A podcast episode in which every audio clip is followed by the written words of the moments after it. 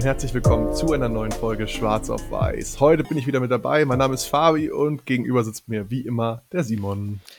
Und heute haben wir euch ein Buch mitgebracht. Ihr seht es, ich aus mir selber zusammengebastelt, zusammengeklebt. Also die Menschen, die hier auf YouTube schauen, sehen das. Dann seht ihr auch, dass ich in meinem alten Kinderzimmer bin. Natürlich die perfekte Weihnachtsfolge.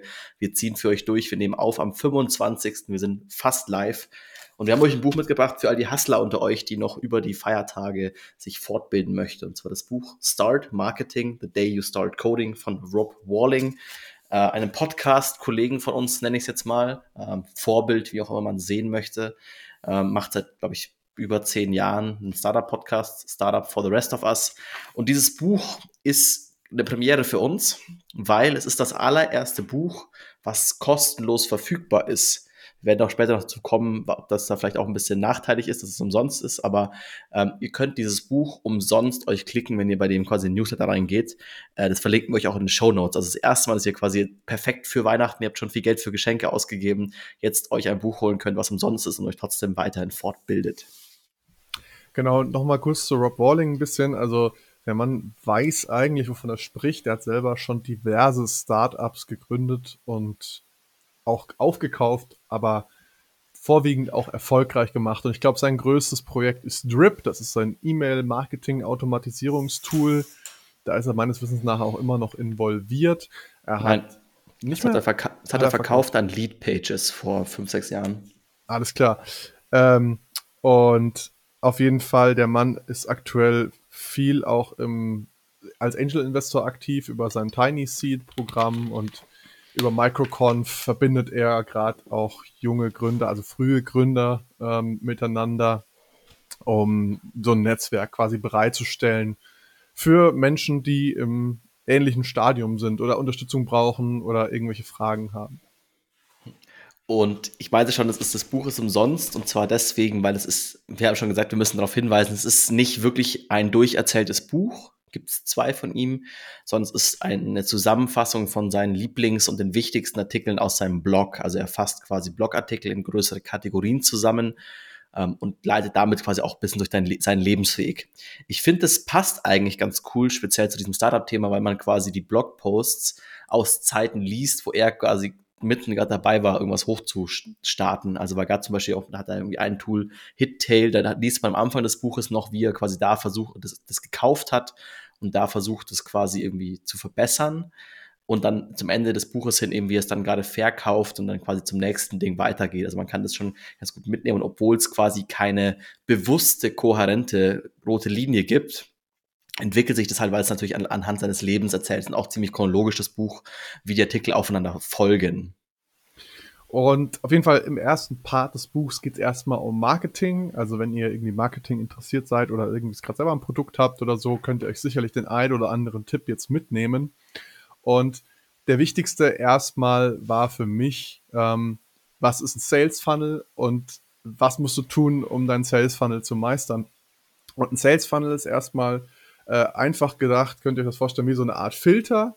Und je weiter unten im Funnel ihr seid, desto einfacher zu erreichen ist der potenzielle Nutzer oder äh, vielleicht ist er schon Kunde bei euch für euch. Das heißt, zum Beispiel ganz unten wären halt zum Beispiel Menschen, wo ihr wisst, okay, die haben das Problem. Ihr wisst, wie ihr die Menschen erreichen könnt. Die Menschen wissen selber, die haben das Problem. Die sind einfach auch relativ einfach zu akquirieren dann. Das heißt, wenn ihr denjenigen, diejenige findet, dann müsst ihr den eigentlich nur schreiben, so, hey, ich habe hier eine Lösung für dein Problem und er wird sofort kaufen. So, das ist das ganz unten im Funnel. Und dann gibt's halt, je weiter hoch man kommt, desto unspezifischer ist das quasi, auch wie weit der Nutzer schon bei seiner Kaufentscheidung ist. Und äh, am Ende kann man dann quasi das auch in verschiedenen Schritten sozusagen ansprechen. Also ähm, das ganz unten zum Beispiel, den Funnel, spricht man eben an durch Cold E-Mails oder direkt die Leute anzuquatschen oder, oder wenn ihr ein bisschen weiter hochgeht, müsst ihr halt vielleicht über Suchmaschinenoptimierung gehen, Blogartikel, die ihr auf einer Homepage veröffentlicht, die irgendwie euch gehört oder zu eurem Content passt. Und noch weiter oben, dann reden wir halt vielleicht von allgemeiner noch ähm, Google Anzeigen oder eben bei Google ranken, wenn jemand ein Problem googelt und danach sucht und äh, keine Lösung hat bisher. Mhm. Ähm was ich in dem Kapitel auch ganz spannend fand, ähm, geht quasi, was ist das Nummer eins Ziel eurer Webseite? Weil das war für mich auch so ein Augenöffner, weil man immer selber denkt, wenn man Softwareprodukte baut. Ja, das Ziel meiner Website ist natürlich verkaufen, verkaufen, verkaufen. So viel habe ich mittlerweile gecheckt. Es geht darum, den Leuten was zu verkaufen. Und da bricht er mit dieser Idee. Er sagt, das erste, das Nummer eins Ziel der Webseite ist, dass die Leute wieder auf die Webseite kommen.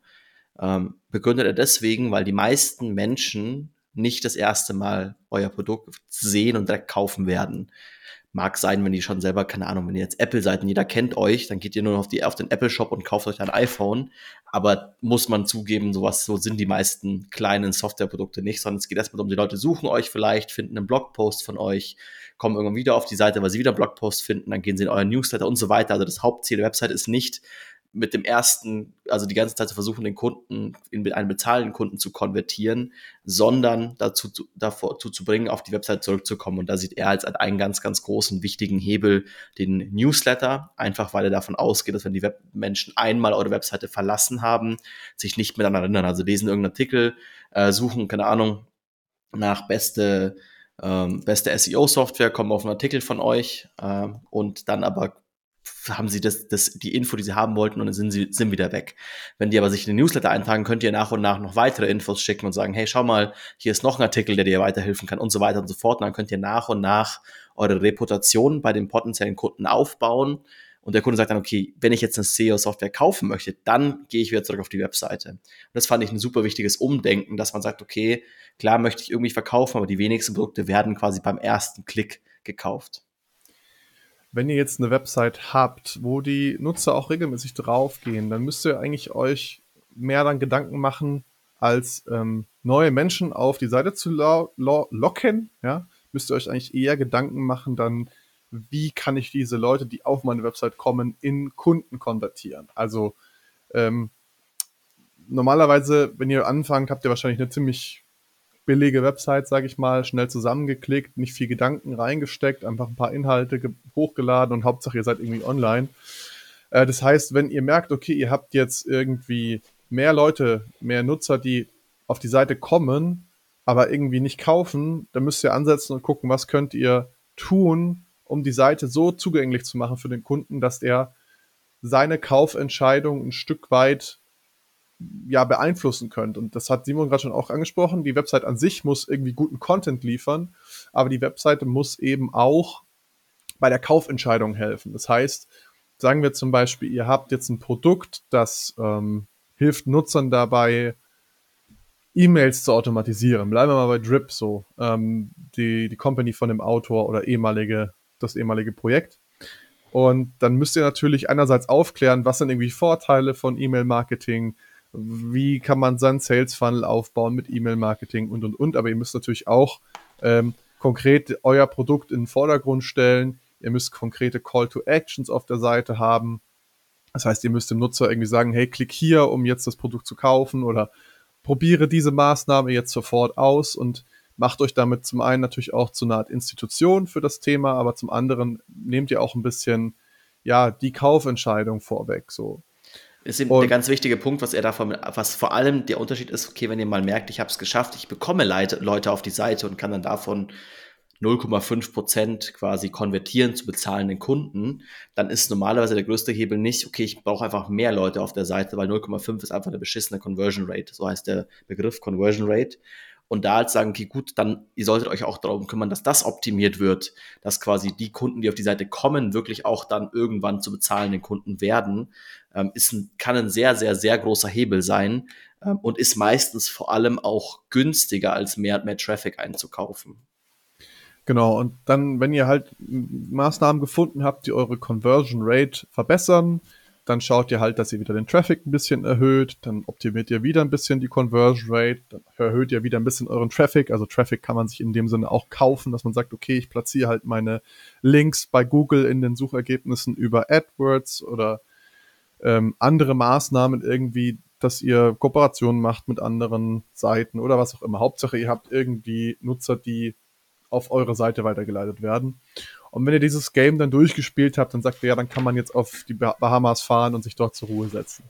Also das ist so ein bisschen, das ist so ein bisschen die Idee. Also Traffic und also hoher Traffic und gute Conversion Rate heißt halt, ihr macht viele Sales, ihr macht Umsatz ähm, und damit, das ist eigentlich genau das, was ihr erreichen wollt. Was ich da noch, also ganz, da kam einmal in einem Artikel, kommt er zu dem Punkt, er nennt es Back to the Basics, ist eigentlich, okay, was braucht ihr, um ein erfolgreiches Business zu starten? Ja, okay, ihr müsst es schaffen, eine Gruppe von Menschen zu finden, die Geld weniger brauchen als die Lösung ihres Problems, wo ihr quasi das Problem löst. Klingt irgendwie erstmal doof, aber zu sagen, okay, einfach, ich finde, da ist sehr, sind sehr viele gute Gedanken vereint, ähm, weil man halt sagt, okay, gut, erstmal die Leute müssen irgendwie Geld haben, müssen Geld übrig haben und aber wollen ihr Problem gelöst bekommen und sind bereit, dafür Geld auszugeben. Ich glaube, das ist mal ein Punkt, wo viele Leute irgendwie auch strugglen, dass sagst, okay, du hast halt den Punkt von, du hast vielleicht eine tolle Lösung für irgendwas, aber keiner möchte dafür Geld ausgeben, weil den Leuten Geld wichtiger ist, als ihr Problem gelöst zu bekommen. Ganz klassisches Beispiel ist, Produkte für Softwareentwickler zu definieren äh, zu, zu verkaufen. Weil ein Produkt für einen Softwareentwickler, der sagt immer, ach, ich kann es ja selber auch bauen und komm, äh, 10 Euro im Monat, das gebe ich nicht dafür aus. Die wollen quasi Geld aus Guides eher behalten, ähm, weil sie quasi ihre eigene Zeit nicht wertschätzen. Das ist so ein ganz schlechter Markt, darauf zu fokussieren. Das fand ich irgendwie einen guten Spruch. Muss jemand finden, der Geld weniger braucht als deine Lösung. Da fühle ich mich als Entwickler natürlich auch ein bisschen ertappt. ich kenne ganz sicher auch, dieses klassische, okay, ich will kein Geld dafür zahlen, dann baue ich es mir halt schlecht an einem Wochenende selber zusammen. Mhm. Ähm, da rein spielt auch so ein bisschen das nächste Thema von diesem Marketing-Kapitel. Und da geht es eigentlich darum, warum kostenlose Pläne nicht funktionieren. So, wir kennen das jetzt zum Beispiel aus dem Podcast von einem Tool, was wir eine Zeit lang benutzt haben, als wir den Audio-Only-Podcast noch gemacht haben, was uns so Visualisierungen äh, erstellt hat, wo einfach nur unsere Stimme dahinter läuft, dann sieht das so aus, als würde quasi ein bisschen was passieren im Video. Und wir haben halt nie den, den kostenpflichtigen Plan abgeschlossen. So, wir haben immer in dem Free-Plan rumgekrebst, das war ausreichend für uns und die haben mit uns eigentlich kein Geld verdient, sondern nur ja, Kosten gehabt. So. Mhm.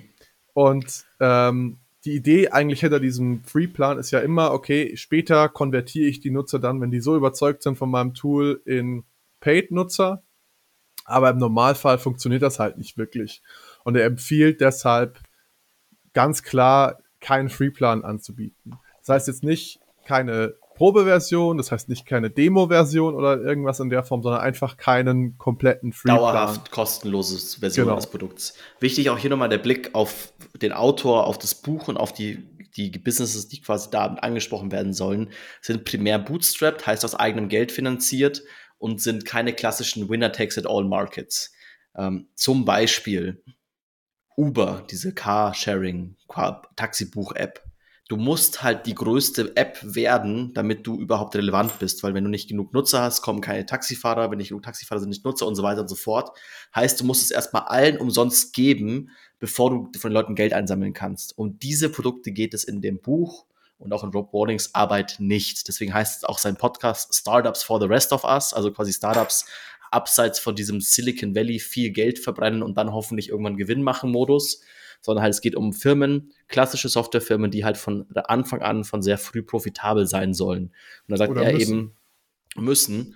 Und da sagt er zum Beispiel auch, was sie halt auch, also in links und rechts quasi durch die ganzen Gründe, mit denen er zu tun hat, was sie auch mitbekommen haben. Und die machen auch einen jährlichen Survey, wo sie, wo sie ähm, Startup-Gründer fragen. Und die meinten, der Großteil der Leute ähm, die am Ende euer Produkt bezahlt, bezahlt von Anfang an.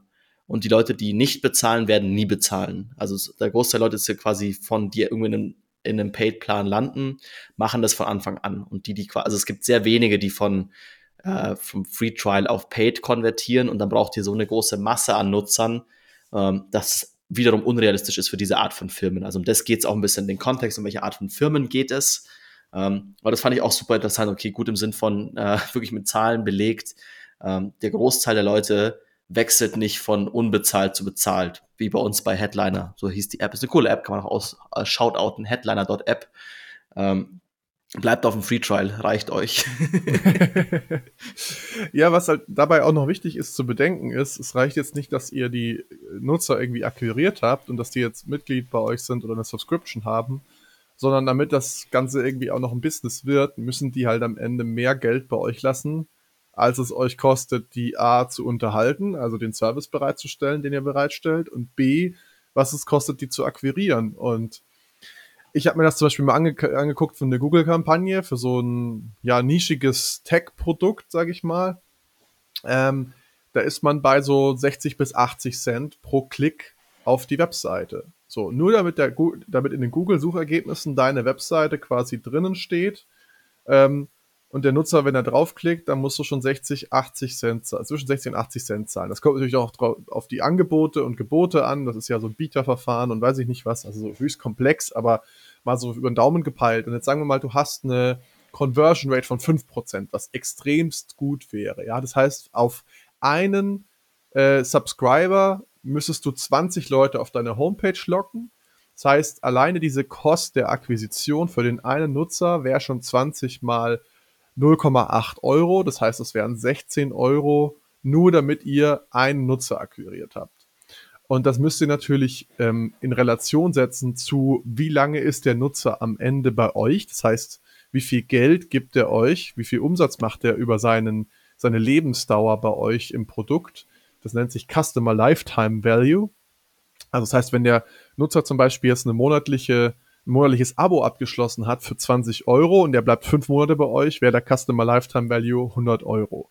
Und damit, wenn dieser Customer Lifetime Value hoch genug ist, die Kost der Akquisition, also die Kosten, die ihr ausgegeben habt, damit ihr den Nutzer bekommt und die Kosten, die ihr habt, um eben den Service bereitzustellen, äh, niedriger sind als diese 100 Euro, dann macht ihr es richtig. Aber sollte man eben halt im Kopf behalten, wie das, das halt auch wiederum geht, die möglichst zu konvertieren. Und wenn ihr sagt, okay, jetzt kostet euch das schon mal 16 Euro, einen Free-Trial-Nutzer oder einen Free-Nutzer zu bekommen und wiederum nur davon 5% konvertieren dann am Ende zu einem bezahlten Nutzer, dann müsst ihr es wieder mal 20 nehmen, auf einmal habt ihr 160 Euro oder so. Äh, 320 Euro, die ihr irgendwie, was euch ein Nutzer kostet, und dann wird es halt langsam schon von der Zahl her schwierig, weil ihr viel Geld verbrennt, um am Ende wenig Geld zu verdienen. Was heißt, ihr seid sehr schnell bankrott und das wollen wir ja alle nicht. ich ja, und das sagen, heißt aber auch, dass quasi das Produkt einen gewissen Preis haben muss, ähm, um solche Sachen überhaupt machen zu können. Das heißt, wenn ihr jetzt zum Beispiel ein günstiges Produkt anbietet, könnt ihr eigentlich gar keine Google Ads äh, machen, weil die, die, die Kosten für die Akquisition einfach zu hoch sind, Cost of Acquisition, um das irgendwie zu refinanzieren, wie Simon gerade treffend beschrieben hat. Ähm, kommen wir vielleicht, also ich würde ich würd zum nächsten, bis zum nächsten Kapitel so kommen. Ähm, und eine Sache geht es dann, da geht es noch um den, auch weiter in Marketing, aber es geht um den ähm, Hook eures Produkts. Weil was ganz, ganz wichtig ist, dass euer Produkt, quasi die Headline, die auch ganz oben auf eurer Homepage ist, das, was ihr allen Freunden und Verwandten erzählt, wenn die fragen, hey, was machst du eigentlich da mit deinem komischen Internet-Business?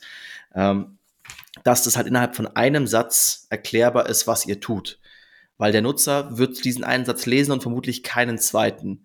Die Leute müssen sofort checken, was euer Produkt macht und sofort verstehen, okay, das hat, ne, welchen Mehrwert hat das für mich? Und dann lesen die vielleicht weiter und so weiter. Aber das ist der, der wichtigste Satz, den ihr überhaupt habt. Und da solltet ihr auch viel dran feilen. Und ich finde, gerade das ist was, was mir auffällt, wenn ich da quasi Produkte irgendwie in die Richtung das entwickelt von diesem Hook. Mir hilft es wahnsinnig viel, dann eben mit Freunden, Bekannten zu quatschen, die mich halt eh fragen, hey Simon, was machst du da eigentlich? Und wenn ich halt schon so merke, okay, ich, halt, ich fange an zu erzählen und zu erzählen, dann bin ich eine Minute später damit fertig, irgendwie mein Produkt erklärt zu haben, dann habe ich definitiv noch keinen gut genugen Hook. Dann habe ich noch keinen genug, gut genugen Satz, der meine Arbeit zusammenfasst. Und erst wenn du sagst, okay, ich kann das sogar untechnischen, also ich kann das Leuten, die nicht in der spezifischen Nische des Produkts sind, erklären mit einem Satz und die sagen, ah, check ich, brauche ich zwar nicht, aber check ich, dann habt ihr einen guten Hook gefunden um mal ein Beispiel zu nennen, ihr kennt doch sicherlich noch, oder einige von euch kennen wahrscheinlich noch den iPod, ja, ist jetzt doch schon ein sehr äh, altes Gerät so, aber ähm, quasi als der iPod, ich glaube 1999 oder 2000 rum äh, erschienen ist, wurde der so beworben, 1000 Songs in deiner Tasche. So, und damit weißt du sofort, was das Ding tut, wie ich das benutzen kann, was das mir für Mehrwert liefert als Nutzer. Also Apple Genius mal wieder, aber besser geht's eigentlich gar nicht, um so ein Produkt zu beschreiben. Es ist halt nicht der, ah, du kannst, du hast 5 GB Speicherplatz und du kannst äh, so und so viel Prozessorpower und weiß ich nicht was, weil das interessiert am Ende keinen so, sondern es ist wirklich ganz klar runtergebrochen, das ist der Value von diesem Produkt.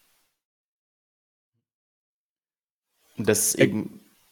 Er, er gibt natürlich auch dann noch ein paar Tricks und Tipps, äh, wie man seinen Hook äh, finden kann. Und Simon hat das auch schon ein bisschen angeschnitten, gerade wie er das selber angeht. Es ist natürlich auch gut, da immer wieder drüber zu iterieren und zu gucken, hey, wie kann ich jetzt selber, wenn ich das anderen Leuten erkläre, wie kann ich es noch kürzer machen? Wie kann ich es noch klarer machen? Und er gibt dafür drei ähm, konkrete Hin Hinweise, nämlich zum einen, was es tut und für wen es interessant ist. Dann ähm, kann man sich zum Beispiel sowas vorstellen wie, okay, ähm, Musik abspielen oder sowas. Ja, das wäre zum Beispiel ein Thema. Dann äh, ein Versprechen, was du abgeben kannst für deinen potenziellen Kunden, was für ihn auch wieder Thema Mehrwert liefert. Ne? Ähm, zum Beispiel automatisier deine E-Mails, so, das, das, das ist das Versprechen so. Ähm, und das dritte wäre dann sozusagen ein Feature rauszuarbeiten. Und das ist so ein bisschen dieses, ja, eben 1000 Songs in deiner Hosentasche, so, das ist das Feature von dem Produkt. Aber am Ende ist es halt catchy, so. Das sind, das sind halt drei Ansätze, die man gehen kann, um seine Hook zu finden. Aber man muss da wirklich ein bisschen Zeit reinstecken, um das möglichst prägnant und präzise auch rüberzubringen. Und der absolute Hack, äh, den ihr haben machen könnt, steht nicht im Buch, aber den gebe ich euch jetzt mit. Ähm, wenn ihr schon ein bisschen dabei seid, ein Produkt zu bauen, fragt mal eure Kunden, wie sie euer Produkt beschreiben. Weil das ist normalerweise am allerbesten, wenn die wiederum sagen müssen oder wenn sie das Produkt weiterempfehlen, ähm, was es ist, dann wisst ihr sogar noch, wie eure Kunden, welche Wörter die benutzen. Zum Beispiel, wenn ich jetzt sage, okay, ich baue irgendwie, ähm, ich bin Informatiker, ich baue eine ähm, E-Mail-Marketing-Lösung, keine Ahnung, äh, automatisiertes E-Mail-Marketing, super duper top, mein Hook, keine Ahnung, ist jetzt ein schlechter Hook.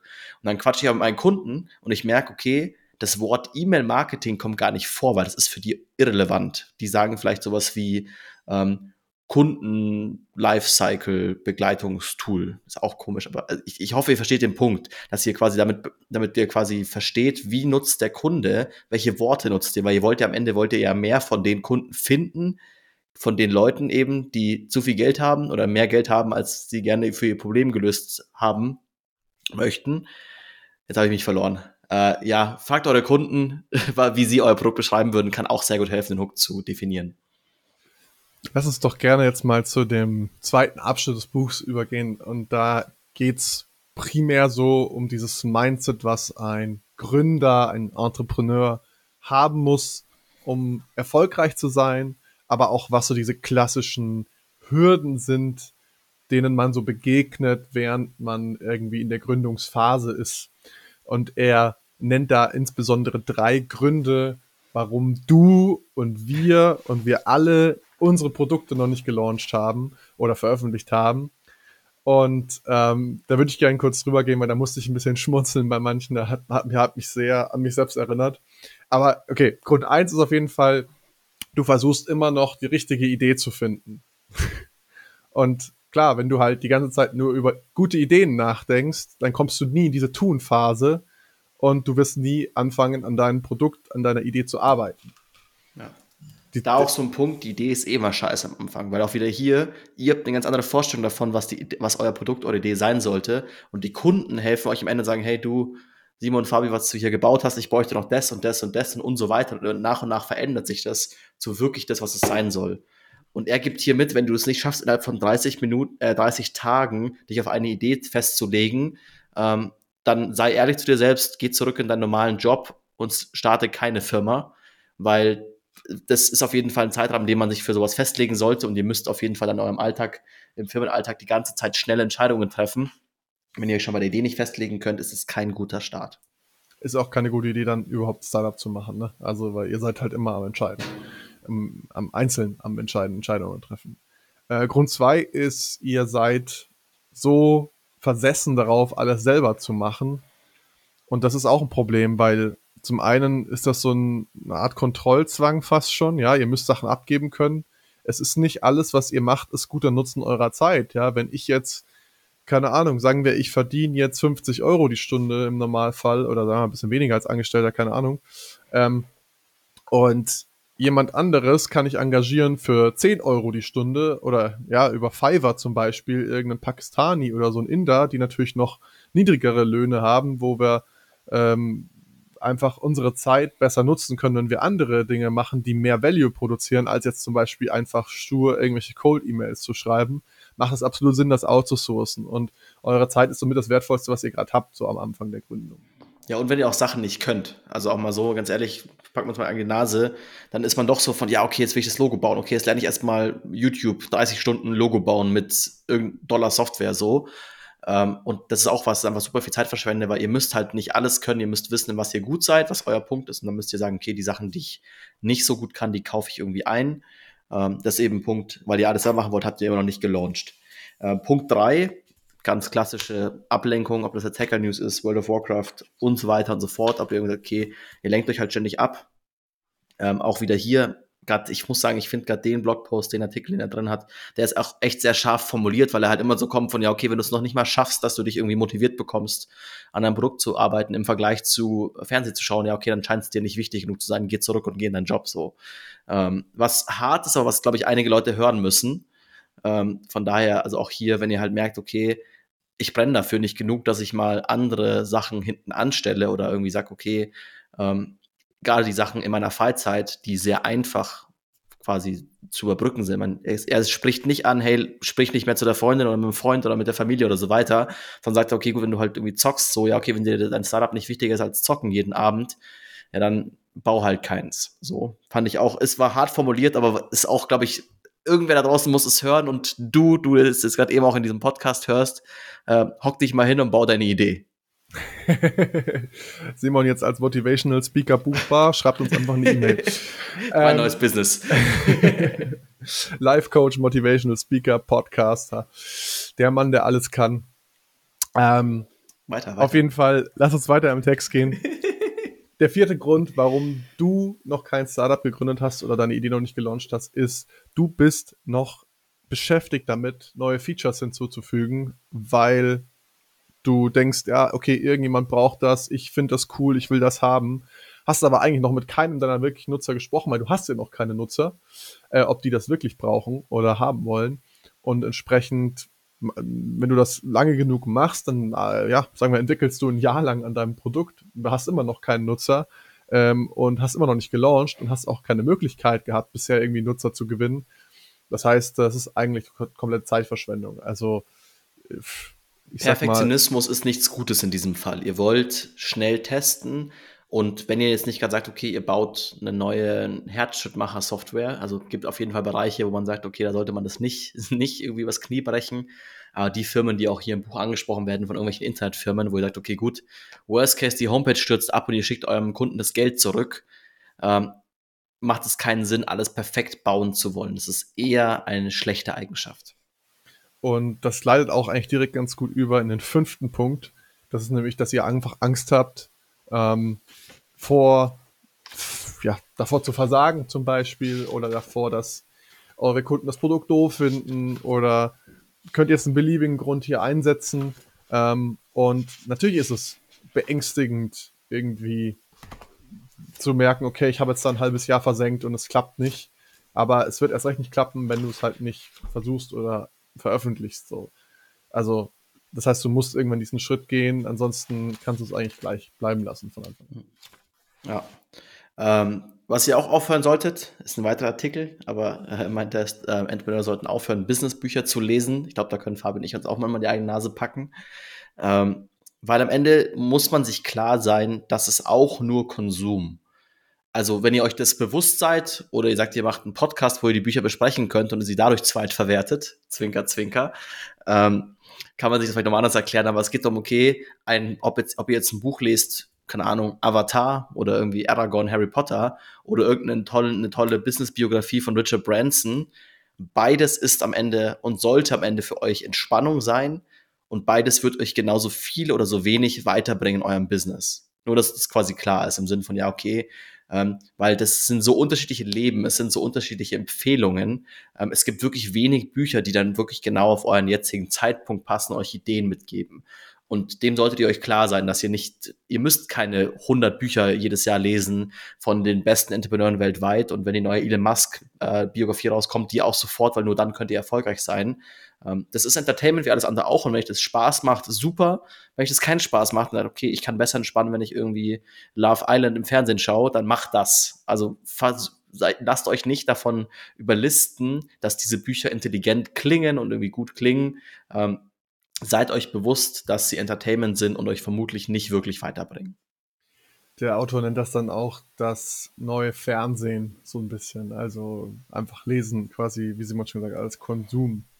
Wenn ihr sagt, ihr wollt aber diese Bücher zusammengefasst haben, dann könnt ihr jetzt gerade auf Subscribe klicken, YouTube und überall. Äh, dann habt ihr das quasi in kürzerer Zeit und könnt es während einem Wäsche machen oder während ein Geschirrspieler ein und könnt euch diese Informationen ziehen. Dafür gibt es ja auch so ein bisschen diesen Podcast. Ist ja auch absolut Entertainment, was wir hier von uns geben. Weiter geht's.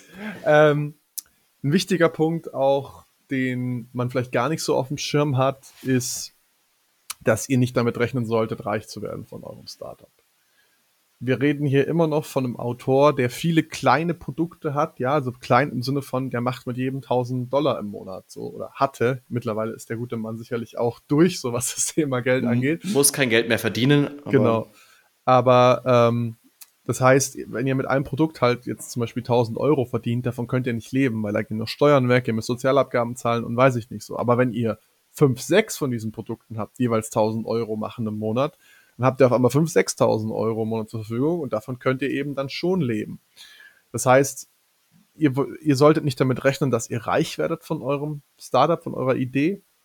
Ja, also es ist, es ist ähm, viel sinnvoller sozusagen für den realistischen Fall zu kalkulieren, aber gleichzeitig ähm, ja auch damit zu rechnen, dass man halt einfach nicht dieses 100x oder so oder 10x oder was da auch immer für Begriffe gerade rumgehen, dass man das nicht schafft. So die Wahrscheinlichkeit ist sehr, sehr, sehr, sehr, sehr gering und oft sind das auch sehr komplexe Produkte, zum Beispiel soziale Netzwerke und so weiter, die große Effekte haben mit Größe. Also wenn ihr zum Beispiel viele Nutzer habt, habt ihr auf einmal einen viel größeren Hebel und diese Produkte sind wiederum wieder viel zu schwierig zu bauen. Das heißt, er empfiehlt, sucht euch einen Nischenmarkt aus, sucht euch einen Markt aus, wo es wenig Wettbewerber gibt und damit erhöht ihr schon mal eure Chancen, äh, Erfolg, Erfolg zu haben, aber Erfolg eben zu definieren als es ist eine Nebeneinkommenquelle und nicht quasi, ich werde jetzt Millionär davon.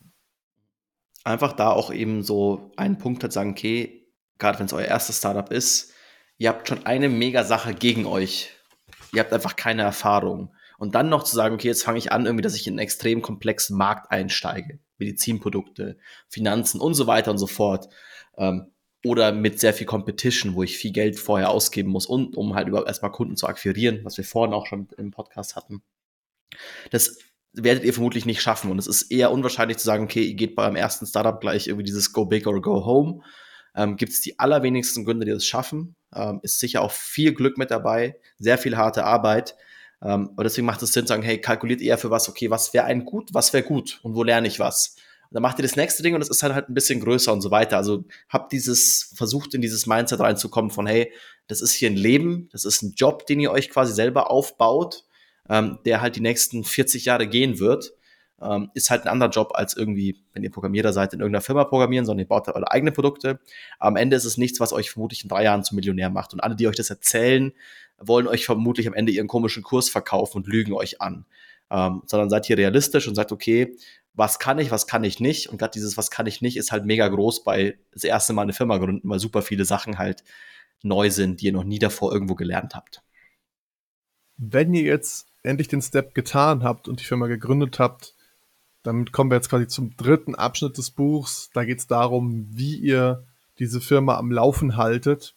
Und da fand ich ein Kapitel besonders bemerkenswert oder ist mir besonders im Kopf hängen geblieben, nämlich das über toxische Kunden.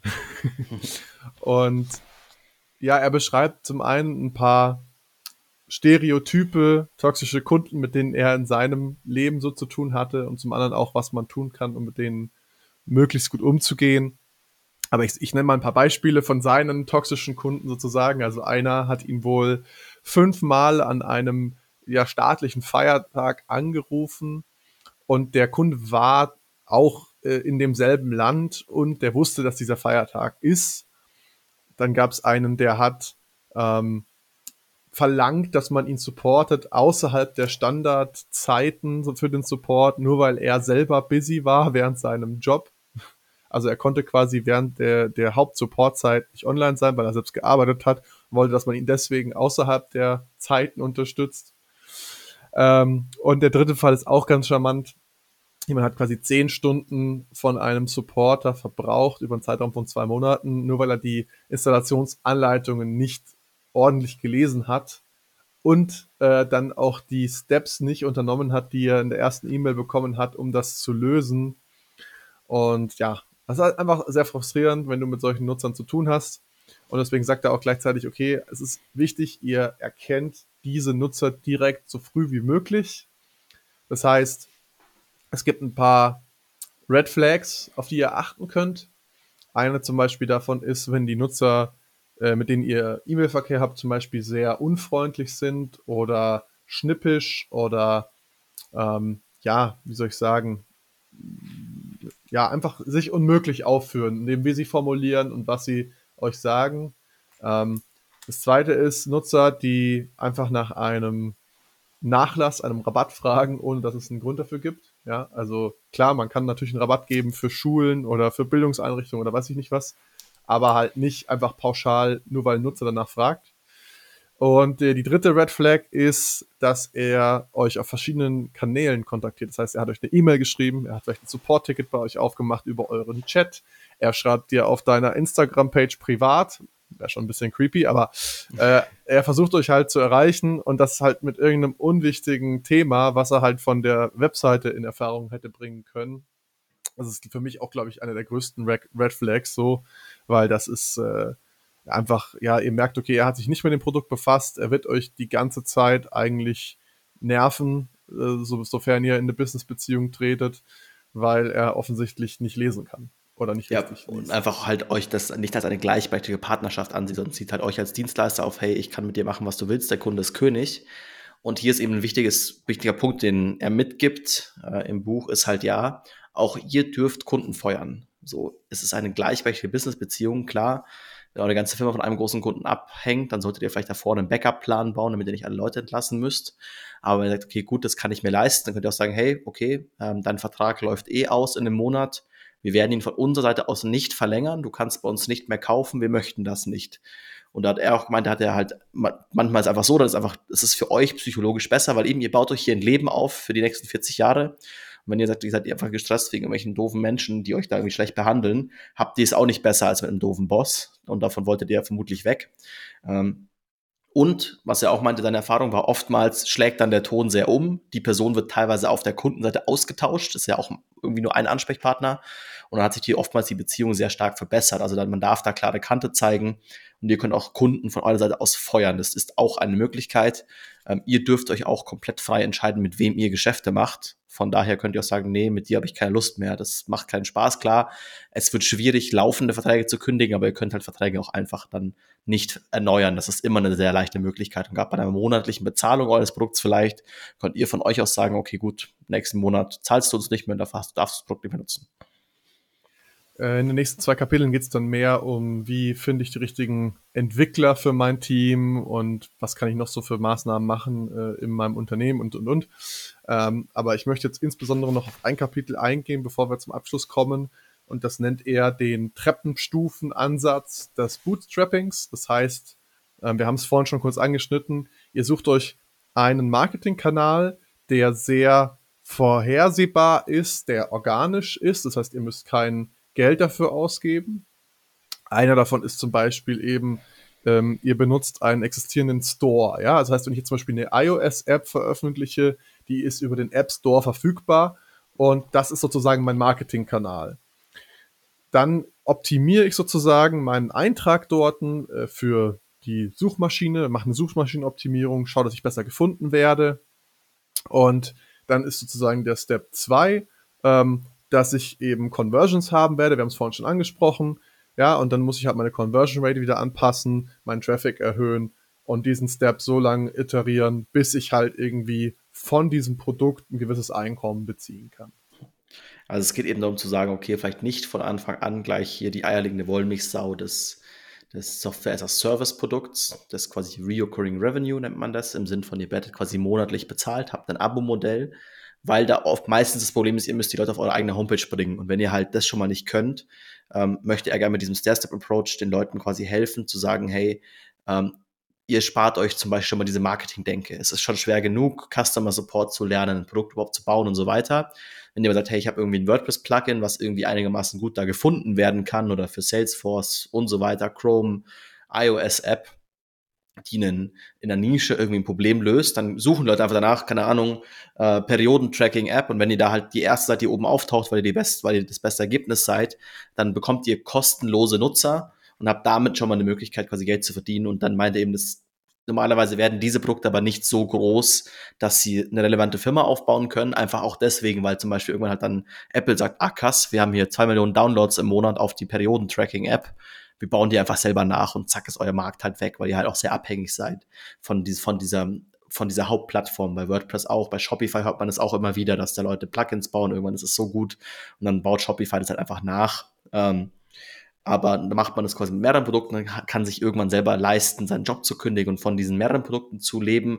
Und dann kann man sagen, jetzt kümmere ich mich auf den nächsten Step. Also so das auch wieder, das ganze Ding als Karriere zu denken, als Step by Step. Euer erstes Ding wird ganz, ganz, ganz wahrscheinlich nicht euer größtes. So, ihr werdet vermutlich wie bei eurem Job auch am Anfang ist so, ähm, fangt irgendwo neu an, lernt irgendwas und dann nach und nach quasi steigern sich die Gehälter, steigern sich die Titel, steigert sich die Verantwortung.